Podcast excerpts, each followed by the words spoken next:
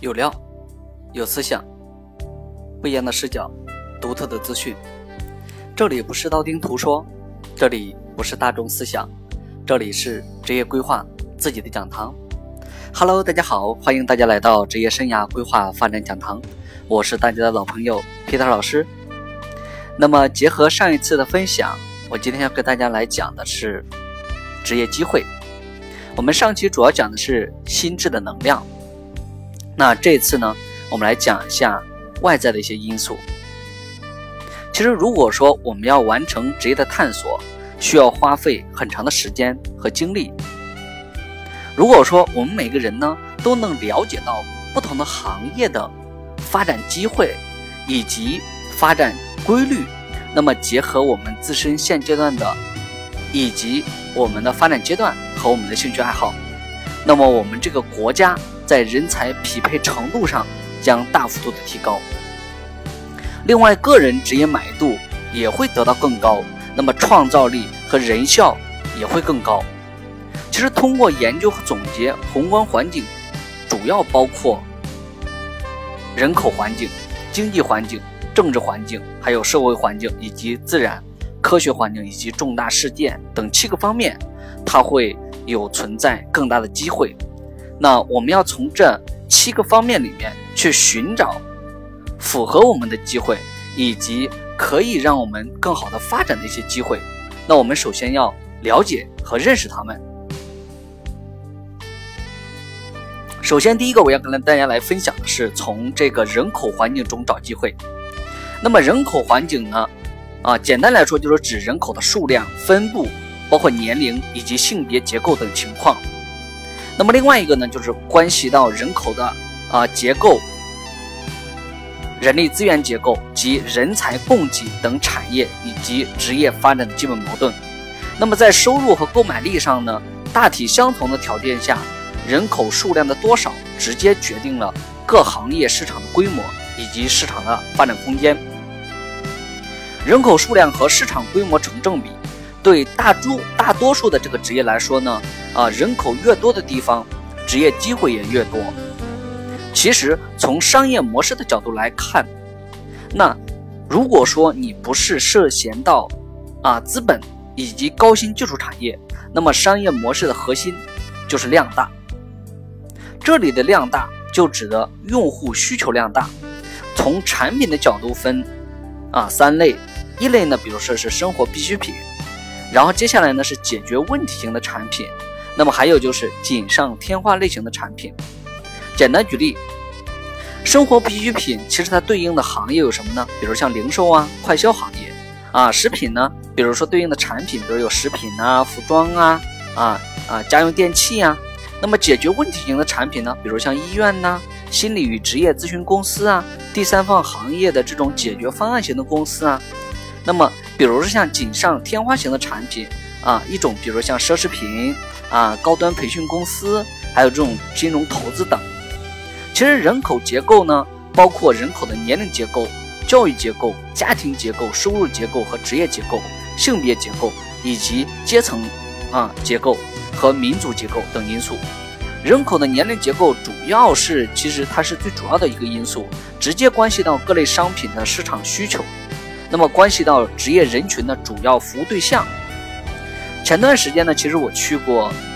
上海最大以及规模最高的一个养老院。那这个养老院里面呢，其实住的人呢，基本上都是明星啊，或者是呃曾经是老板，现在退休下来的，还有一些是这个就是呃党党党员，就是之前就是家庭这种政治背景的。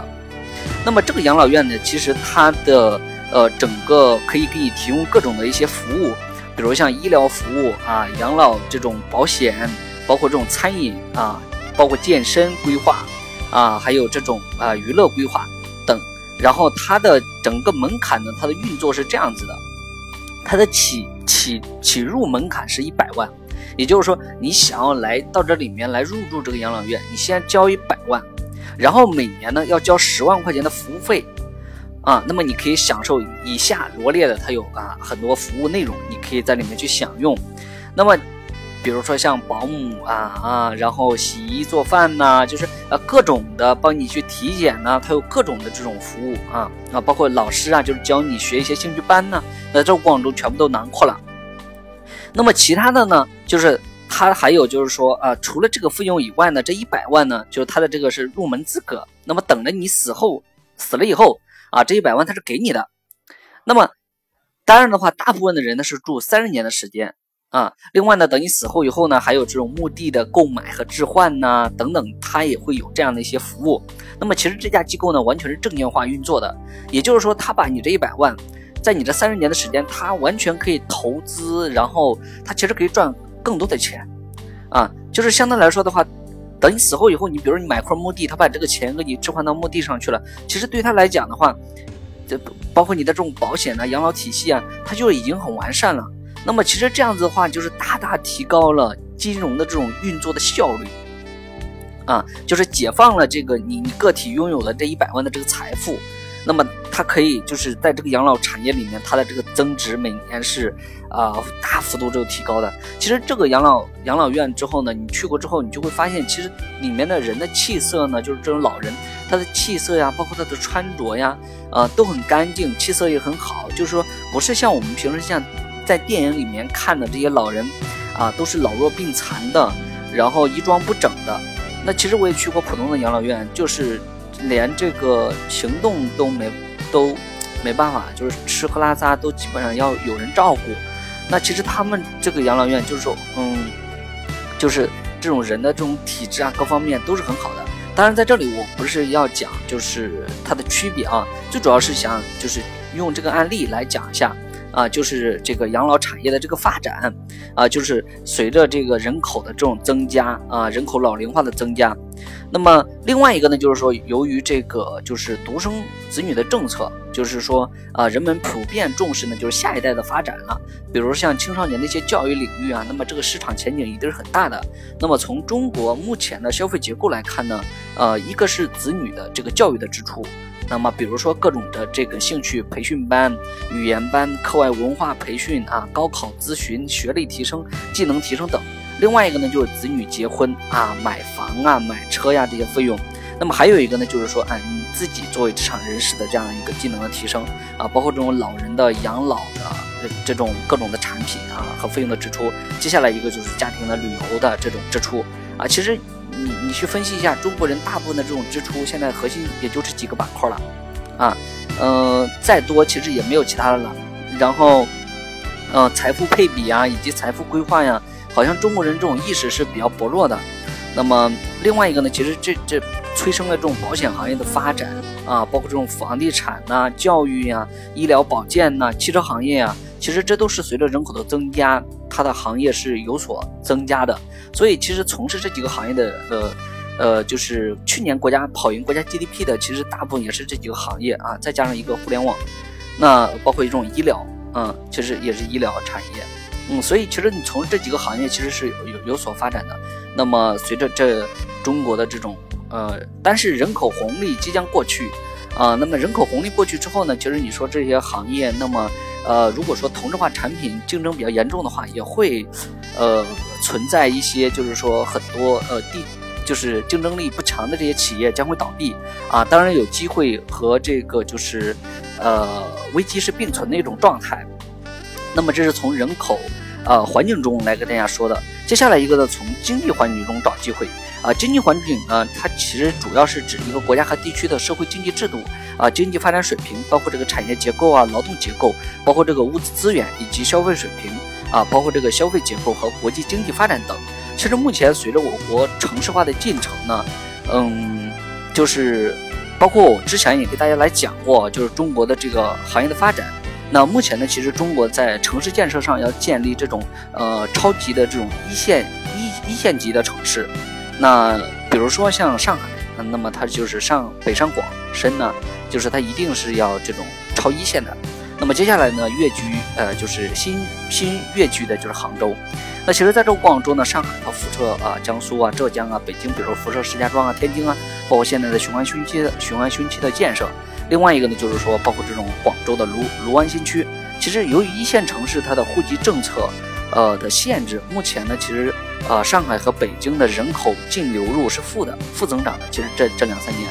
那么呃其他的地方，比如像广州啊，人口净流入是增加的。本身由于它这个呃它这个城市的这种创业的这种政策的影响。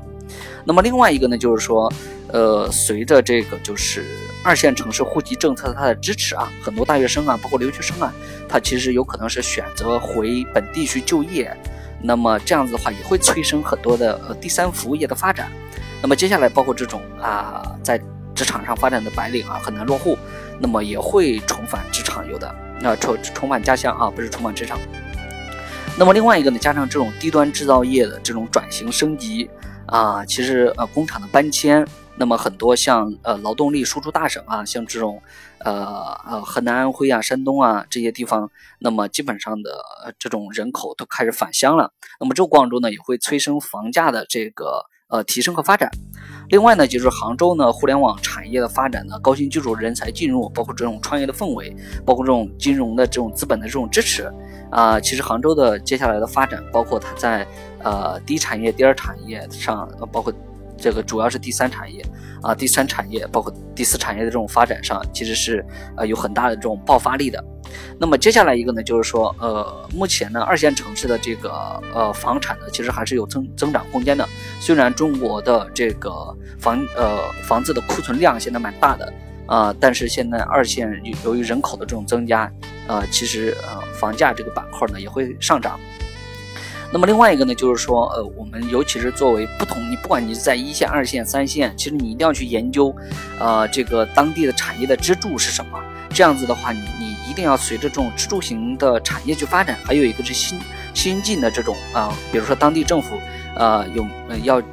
入驻的一些产业，那这样子的话也会带来很多的机会。那么从产业结构上来看呢，主要是第一产业。啊，农业，农业的主要获得方式呢，就是说自然经济。其实中国改革开放前三十年都是靠自然经济的，那么接下来三十年呢，其实是靠工业啊，就是加工啊，工业的它的发展呢是资源的再置换，那么工业技术啊，第三第三产业呢，就是说产品交换和服务，就是管理管理技术啊这样的一种。啊，公司，比如像第三方的这种服务公司啊，管理咨询公司啊，啊，财务的代记账公司啊，啊，这种人力资源的服务公司啊，包括其他的一些，呃，技术检验的一些公司啊，认证啊，其实这都是第三方的，包括一些，呃，其他的一些服务业啊，当然它也属于第第三方啊服务。那么接下来一种呢，就第四产业，就是呃，信息和这种知识的时代。其实这个时候它的是生产分配和再使用，就是信息技术。啊，就是接下来的话，这种互联网啊，这种 IT 类的这种人才，其实未来是有很大的发展的。那么目前的话，就是说关于政治、法律环境啊、社会环境啊、啊自然环境、科技环境重大事件啊，在这里我们今天就不多多阐述了。那么今天主要是来跟大家分享，就是说关于啊行业中找机会，主要是两点，一点是人口中，另外一种是经济环境中。那么其实啊总结一下呢，今天主要是讲行业发展机会和个人的职业选择，包括地域的选择。呃，其实呢，由于时间的关系啊，包括我个人也觉得，就是说今天讲的不是很深入啊，当然可以给大家一些启发啊。那么下一期呢，我们要来跟大家分享的是，呃，这个个人的商业价值与职业之间的交换方式，以及个人如何根据产业环境的变化和企业的发展，就是培养和塑造自己的商业价值。呃，那么就是说。呃，谢谢大家的收听啊。那么如果说感兴趣的话，可以关注和订阅，那么添加啊关注，那么我将不断的来跟大家分享有价值的啊内容啊，帮助大家的成长。好，谢谢大家收听。